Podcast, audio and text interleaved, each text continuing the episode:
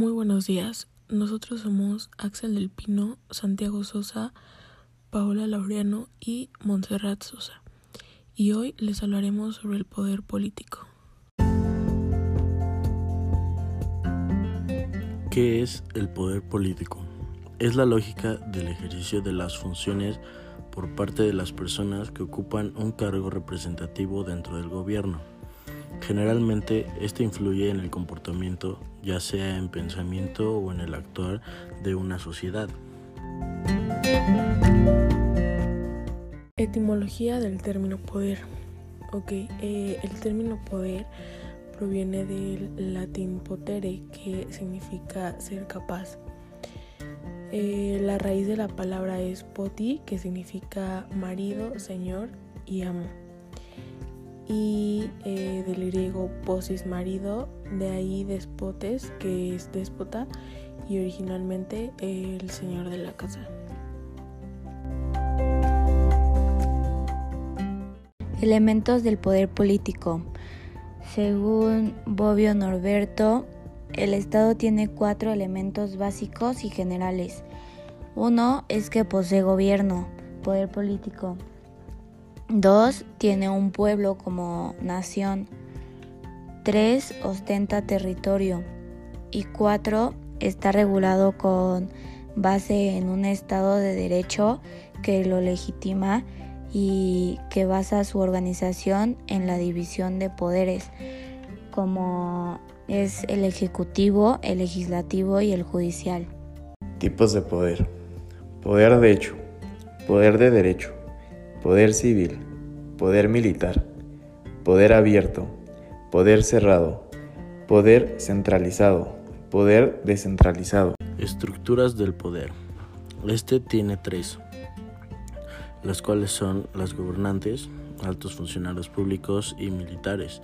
2. Individuos con un poder limitado. 3. Ciudadanos con escasa capacidad de decisión política. Bueno, eh, la clasificación del poder según Benjamin Constant, eh, en esta clasificación entra el poder real y el poder ministerial. También existe otra clasificación del poder eh, según Raymond Aron, que dentro de esta clasificación entra el poder espiritual y temporal, el poder civil y militar, el poder político y administrativo y el poder político y económico. Definiciones según autores. Según Weber, el poder es la probabilidad de que un actor dentro de un sistema social esté en, en posición de realizar su propio deseo a pesar de las resistencias. Según Jauregui, lo define como energía de la voluntad, lo que significa la aptitud de mando y la del poder son cualidades del espíritu. Según Russell, el poder es la, es la producción de los efectos deseados y según Parsons, el concepto de poder se usa para referirse a la capacidad de una persona o grupo para imponer de forma recurrente su voluntad sobre otros. En un Estado constitucional, las relaciones de control básicamente son cuatro. Primera, el control del Parlamento frente al Ejecutivo. Segunda, el control del Ejecutivo sobre el Parlamento. Tercera, el control de los tribunales frente al Ejecutivo y parlamentos. Cuarta, el control del electorado frente a los detonadores del poder. La teoría de la elección racional. En esta teoría se puede diferenciar entre dos. Poder de resultado, que consiste en la capacidad de un actor de conseguir o ayudar a conseguir resultados. La segunda es poder social, que es la capacidad de un actor de cambiar las estructuras incentivas de otros actores a fin de conseguir resultados. El poder legislativo, este poder realiza múltiples funciones, de entre las cuales la más importante es la función legislativa, que normalmente realizan ambas cámaras separadas pero sucesivamente. El poder legislativo es un poder deliberante, Por ello, la discusión sobre la conveniencia de una ley es indispensable para el desarrollo de sus principales actividades. Una de sus principales características es la representación. Poder Ejecutivo. Como su nombre lo indica, este órgano tiene como fin ejecutar la ley, es decir, hacer efectiva, aplicarla y hacer que los órganos correspondientes la acaten. En virtud de ello, debe proveer en la esfera administrativa a la exacta observancia de la ley, proporcionando los medios adecuados para ello. Facultad que incluye la de expedir reglamentos, los cuales no deben contravenir ni sobrepasar la ley que reglamenta ese sentido. El término proveer debe entenderse como obligación de la autoridad de desarrollar de manera clara, precisa y exhaustiva el precepto de la ley. De otra manera, no podría considerarse que la facultad reglamentaria no se ejerce debidamente. El Poder Judicial. Este órgano es el encargado de asegurar la eficiencia del sistema jurídico. Sus funciones esenciales son limitar el poder y proteger de su abuso a los gobernados mediante la defensa de la Constitución y los derechos fundamentales.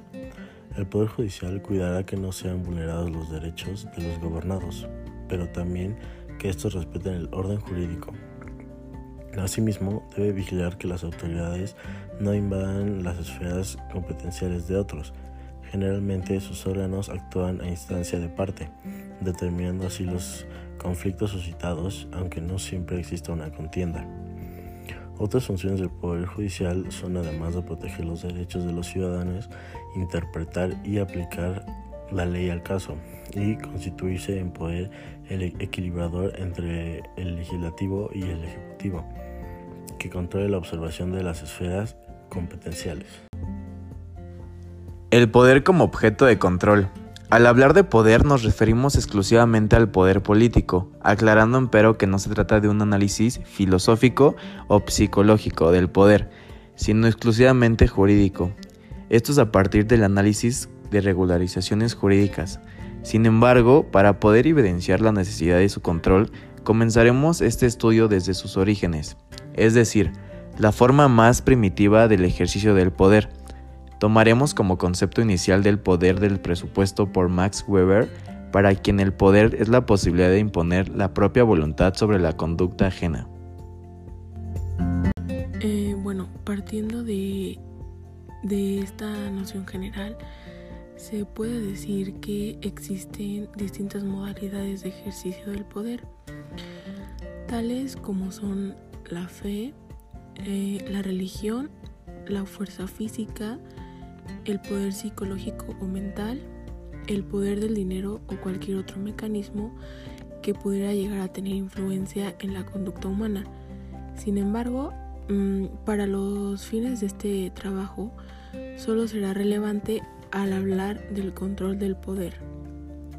Eh, el poder político mismo que se institucionaliza con la, con la generación y organización del Estado. Eh, bueno, esto es a través de normas jurídicas. Y bueno, antes de entrar al estudio detallado de esta última posibilidad, eh, conviene retirar que existen múltiples formas de poder resultantes de diferentes funciones que cumplen sus detentadores en la sociedad, como por ejemplo el poder económico que pertenece a los detentadores de los medios de producción, quienes disponen de la riqueza y negocian con ella, permitiéndoles determinar las leyes del mercado y así influir en la voluntad de las personas dado que éstas participan en ese mercado. El poder ideológico ejercido por quienes detentan los medios de comunicación o de propaganda política, por la iglesia, etc. A partir de la difusión de sus ideas, pues la representación psicológica de estas generan indudablemente conductas el poder militar, debido al control que tienen sobre las Fuerzas Armadas de un país, lo que permite a un hombre o a un grupo de hombres lograr dominar la voluntad de los de los ciudadanos mediante el temor a la represión militar y el poder político basado en la posibilidad de ejercer la coacción de usar la fuerza legal, lo cual equivale a la aplicación de la ley misma, pues ese poder político está juridificado. Como puede desprenderse de la afirmación hecha, el poder no es producto de una causa concreta, pues históricamente han existido diversas fuentes de legitimación de las cuales pudiera emanar. Sin embargo, estos distintos orígenes, si así se pueden llamar, siempre han tenido que ser limitados de tal manera que directa o indirectamente se han visto precisados a regularse jurídicamente en mayor o en menor medida. Gracias por escucharnos.